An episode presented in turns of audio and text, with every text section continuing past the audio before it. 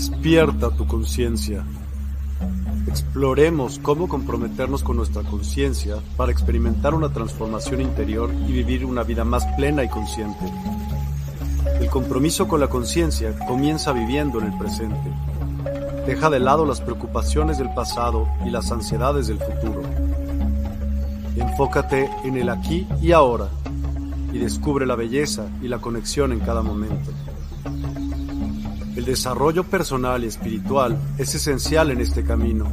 Dedica tiempo a conocerte a ti mismo, descubre tus valores, creencias y nutre tu crecimiento interior a través de prácticas como la meditación y la reflexión. Despertarás tu conciencia y experimentarás una transformación profunda. El compromiso con la conciencia no se detiene en nosotros mismos, también implica conectarnos con nuestro entorno y con los demás. Cuidemos y respetemos a la naturaleza, establezcamos relaciones significativas, practiquemos la empatía y la compasión. Juntos podemos construir un mundo más consciente y equilibrado.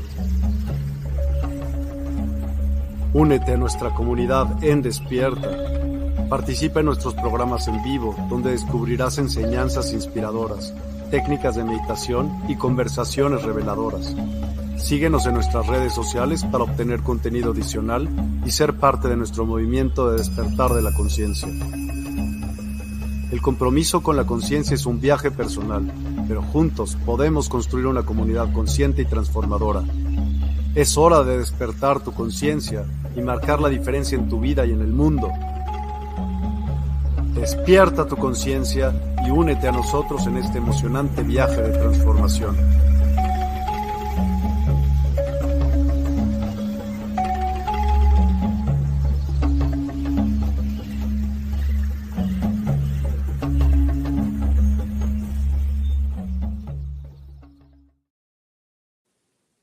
Muy buenas tardes.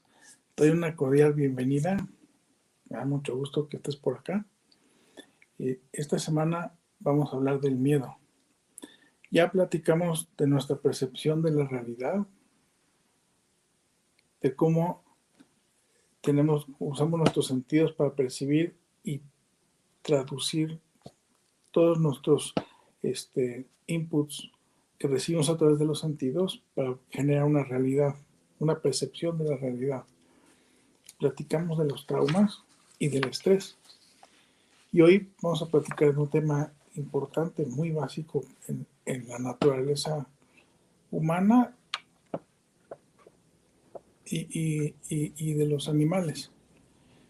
También platicamos alguna vez del estrés, que se incluye también a la naturaleza en total que tiene estrés, si lo entendemos como, como tensión. Entonces mantiene la tensión, la, la, vida requiere de cierto estrés. Y, y, el miedo es una emoción, a diferencia del estrés que es un, es un estado del, del cuerpo, la, el, el miedo es una emoción que sin el miedo estaríamos extintos. Es decir, es cuando nuestra percepción de la realidad es que estamos en riesgo, el miedo crece. Y, ahí es donde empezamos a decidir ese miedo, la fuente de ese miedo es algo real o irreal. Puede ser cualquiera de los dos, es decir, puedo sentir el mismo miedo por algo que no existe o algo que sí existe. Lo más importante además de sentir el miedo, es identificar ese miedo, cuál es su fuente o el origen de, esa emoción. Porque como hemos platicado de las emociones, lo que no queremos es sostenerlas, mantenerlas en el tiempo. Porque finalmente esas emociones se acaban somatizando. Y el miedo nos, nos acaba lastimando porque es una, emoción de una frecuencia y vibración muy baja. Entonces, si lo sostenemos y lo mantenemos mucho tiempo, el cuerpo va a sufrir, cosa que no queremos.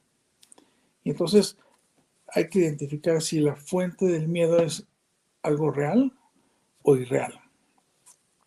hice un, pequeño resumen de algunas de las posibilidades de, los, de los miedos reales, que algunos son de algo que ya pasó o de algo que puede pasar, algo que está relacionado con el tiempo. Y otro está relacionado con las experiencias. Es decir, he tenido experiencias buenas que se repiten o malas que se repiten que me, que me dan miedo. Es decir, ya tengo varias ocasiones en que tengo una situación y me da miedo que se vuelva a repetir. Y entonces ya, ya estoy en la expectativa de que pueda suceder y me da miedo. Em, también tenemos las amenazas.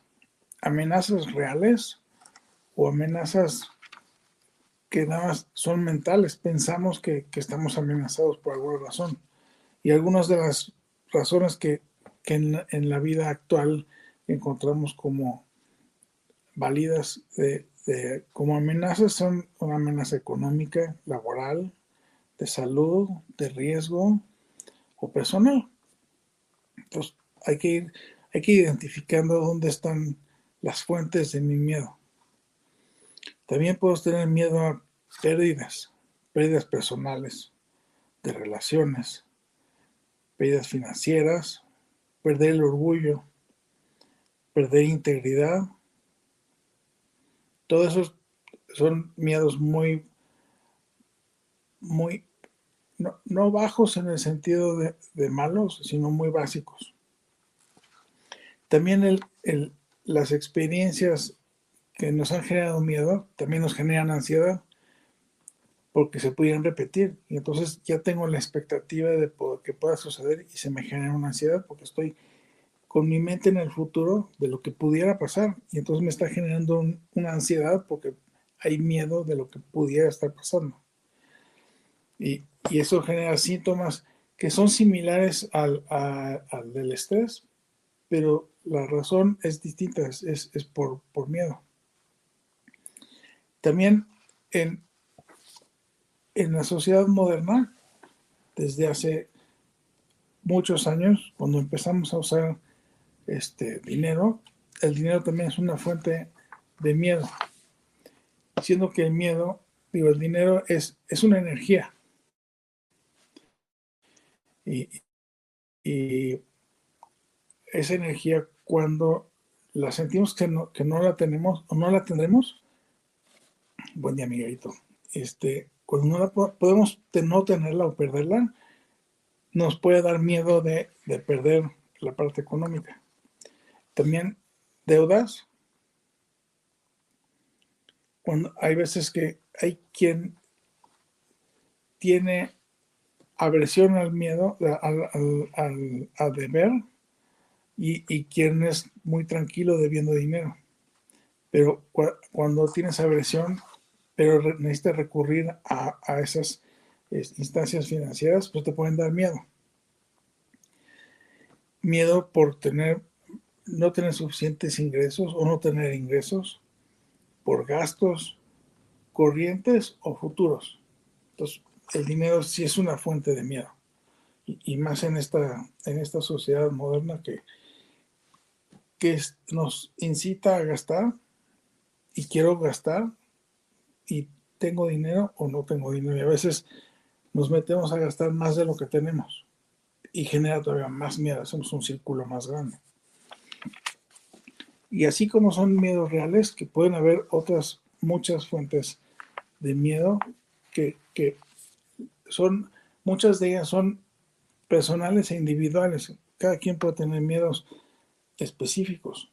Y le puedo tener miedo a las arañas o miedo a a los gatos o a los perros por experiencias que haya tenido. O, ideas de los gatos son peligrosos o los alacranes son muy peligrosos, entonces tengo miedo. Y esa es parte de la naturaleza que nos protege. Y lo que hay que hacer es identificar esos miedos para poder este, prever que esas situaciones no se presenten. Y, luego están los miedos por situaciones irreales. Porque tengo miedo, pero no sé de qué. O de algo que, que ni sé si existe. Y esos, si no los atendemos, se ponen más feos porque no sabemos ni a qué le tenemos miedo. Y la sugerencia cuando existe esa situación sería ponerle nombre, apellido o cara. Es decir, escribir qué siento, a qué le tengo miedo, qué, qué es lo que me genera miedo para poder ponerle de alguna manera, bajarlo a algo más concreto o hacer un dibujo de lo que yo siento que es lo que me da miedo. También puede ser eh, vocalizarlo o platicar, decir, tengo miedo de, algo y siento esto y esto y esto y, empiezo a ponerlo, a aterrizarlo, pasa de, lo desconocido a algo más conocido. Y con eso puedo empezar a trabajarlo.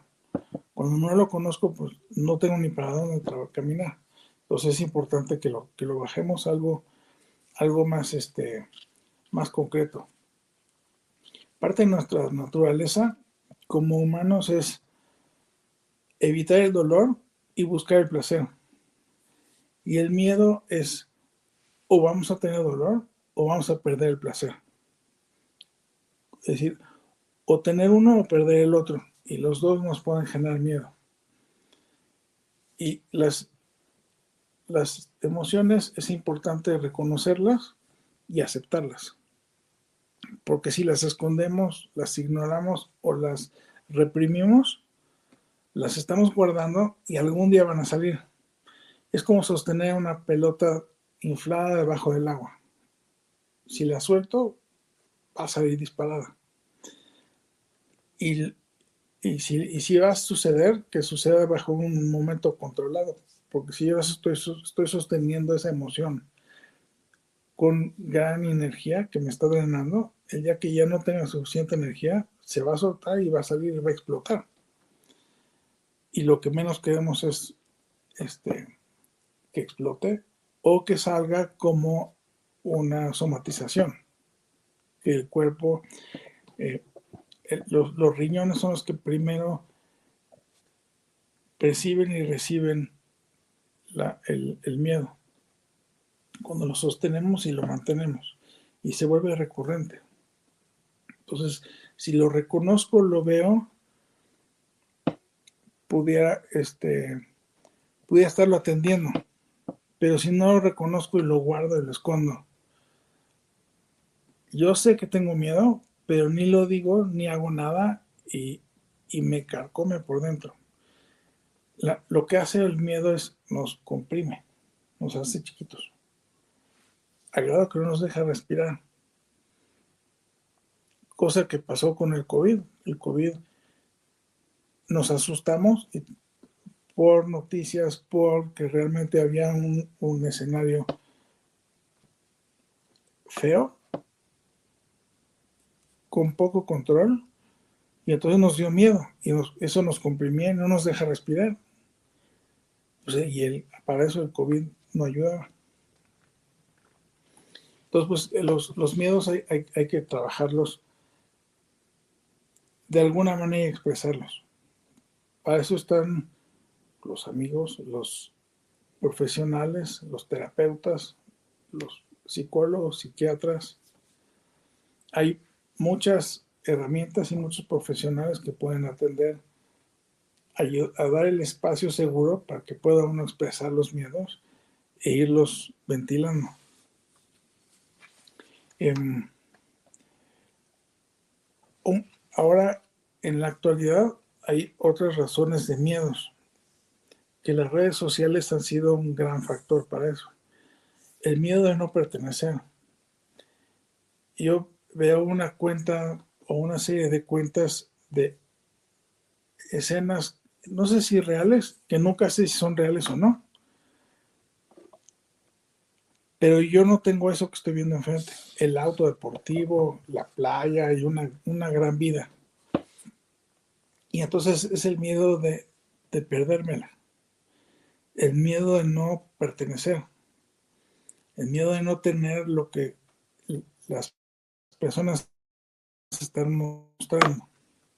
Esa vida que pudiera ni siquiera ser real, puede ser alguien que no se siente bien, pero para mantener su cuenta viva, sonríe. ¿Qué tal, Karina? Bienvenida. Sonríe y hace todo un, este, una escena para tres segundos en su, en su red social. Uno lo ve y dice, bueno, yo quisiera eso. Y como no lo puedo tener, me da miedo perdérmela.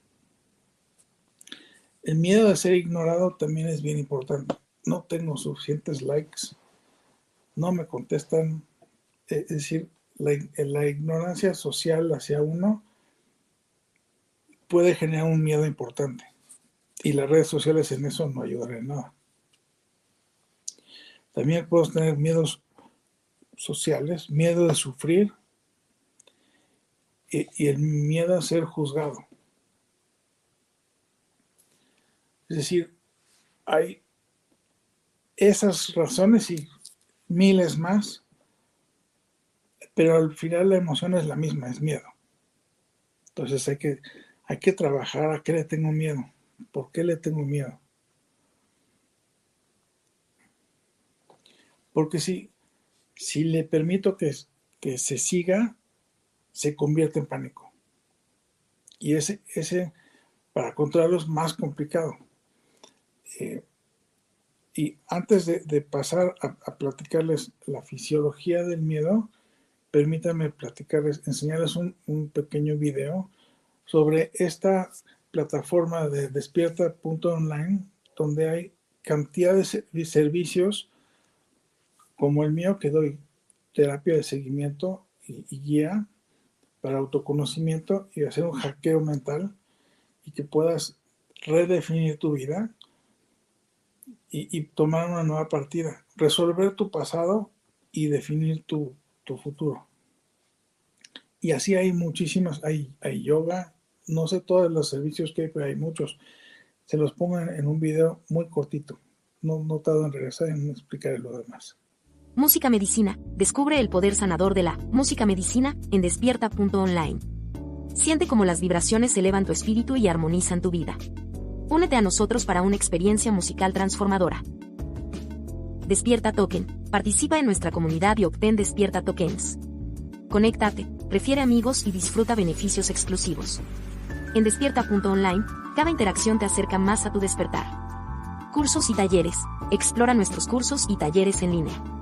En despierta.online, te guiamos en el camino del autoconocimiento y el crecimiento espiritual. Aprende y evoluciona con nosotros. Sesiones personalizadas. En despierta.online, ofrecemos sesiones personalizadas para tu desarrollo espiritual. Obtén orientación y apoyo específicos para tu camino hacia una conciencia ampliada. Oráculos. Experimenta la magia de los oráculos en despierta.online. Descubre guías ancestrales y perspectivas modernas que iluminarán tu camino.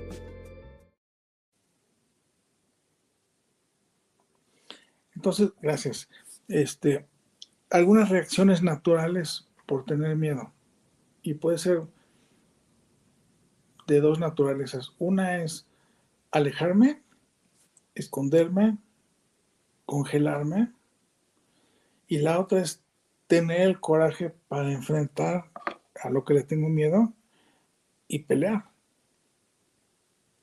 Cuando es irreal, es un poco más complicado porque no sé ni con qué estoy peleando.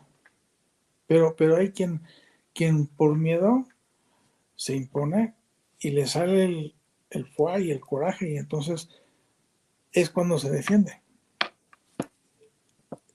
Por eso el miedo es, sano, es decir, me saca de las, del, del peligro o me ayuda a resolverlo.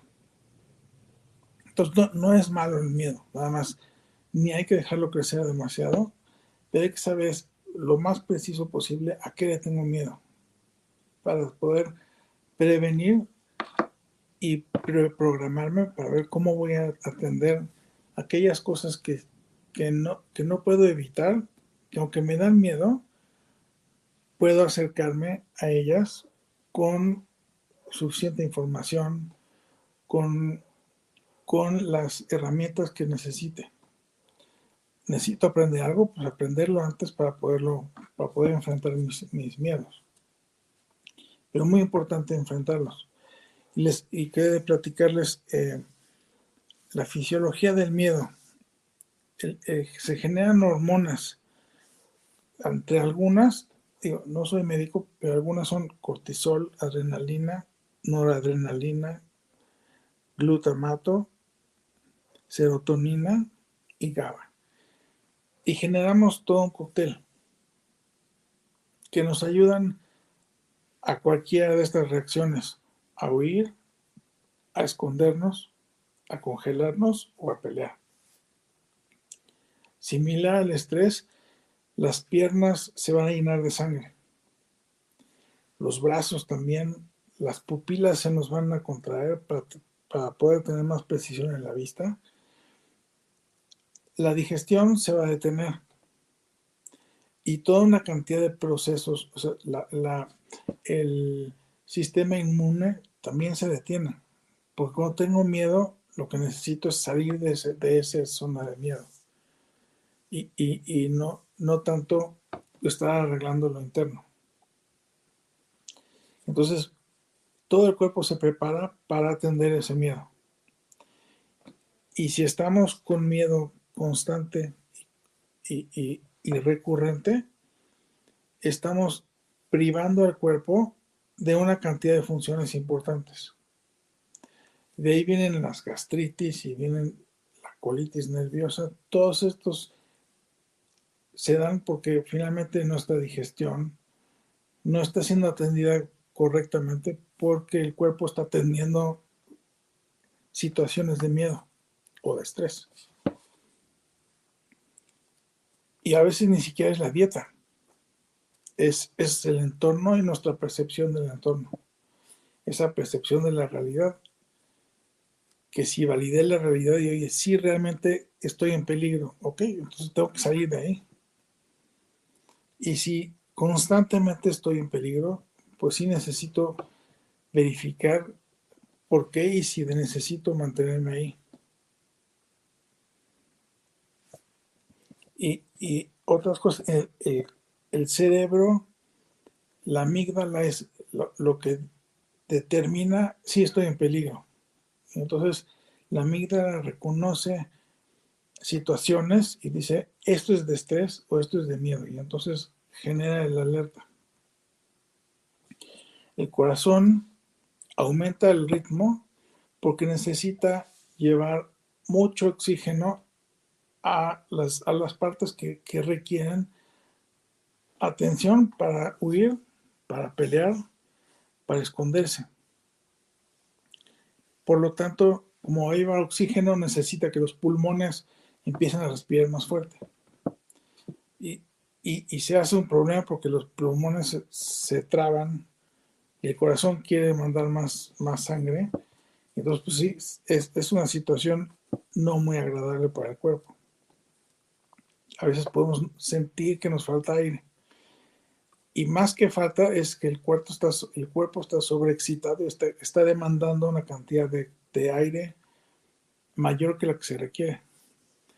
Por eso una de, una de las cosas que hay que hacer primero para poder calmar el estrés y el miedo, además de verificar que realmente no estamos en, ni en una situación de estrés o de, miedo, o de peligro, es regular nuestra respiración. Regulando la respiración, le decimos al cerebro, al cuerpo, no está pasando nada. Y al empezar a regular la, respiración, regulamos el corazón, regulamos el cerebro. Entonces, podemos poco a poco empezar a regresar a una situación normal. Y mientras el cuerpo empieza a recoger todo ese cóctel que, envió de, de, químicos para atender la situación, que toma un rato, pero pues bueno, que arrancamos todo el proceso, ahora hay que esperar que el cuerpo logre este, recoger todo su, su tiradero. Los pulmones, entonces, como decíamos, se dilatan, aumentan su frecuencia de respiración, empezamos a sudar, los músculos grandes se llenan de sangre, los músculos pequeños se contraen, los riñones aumentan la presión arterial, y se ralentiza la digestión, quiere decir se alenta. Entonces hacemos realmente un desastre cuando la situación no, me, no amerita tanto esfuerzo, tanto gasto de energía. Pero si nuestra mente nos dijo es un peligro, veamos si es un peligro. Si es, tomemos decisiones. Si no es, tomemos la decisión de vamos a regresar a nuestro centro. Entonces la invitación es, eh, vengan conmigo, hagan cita, porque les puedo dar herramientas de cómo encontrar un centro, especialmente cuando estamos en un espacio seguro, tranquilos, y cuando yo ya sé llegar a mi centro, sé, sé estar tranquilo, puedo usar esa herramienta en el momento que realmente la necesito. Es como cuando en el avión te dicen, observa dónde está tu puerta de, emergencia. Por si hay una emergencia, ya sé para dónde ir. No sé si funciona, pero, pero por lo menos ya tengo esa información. Cuando yo sé llegar a mi centro, pues trato de llegar a mi centro lo antes posible, aunque esté en una situación de miedo. Puedo atender la situación mejor desde mi centro que cuando ya está todo hecho un desastre. Entonces, se necesitan tener herramientas como meditación, como respiración, como encontrar el centro, para poder estar preparados, porque siempre hay situaciones donde hay miedo, donde hay estrés. Así, la vida así es, entonces es, es solo estar preparados para vivir la vida y que no la vida nos atropelle. Porque que nos atropelle la vida, al finalmente nos acaba tronando, porque si no tenemos suficientes herramientas, la vida es intensa. Entonces, entre más preparados estemos, resolver nuestras cosas del pasado y tener herramientas para atender el presente y poder ver hacia adelante cuáles son mis riesgos, mis miedos y mis situaciones de estrés. Entonces, los invito a que platiquemos, que veamos terapia, que podamos controlar la energía de su cuerpo energético, que lo pueden ustedes controlar con visualizaciones, con meditaciones. Entonces que tengan información para ustedes poder tener control de sí mismos y poder ser, el piloto de su vida. Esa es mi invitación. Les agradezco muchísimo. Los veo la semana que viene. Gracias por estar aquí. Muy buena semana.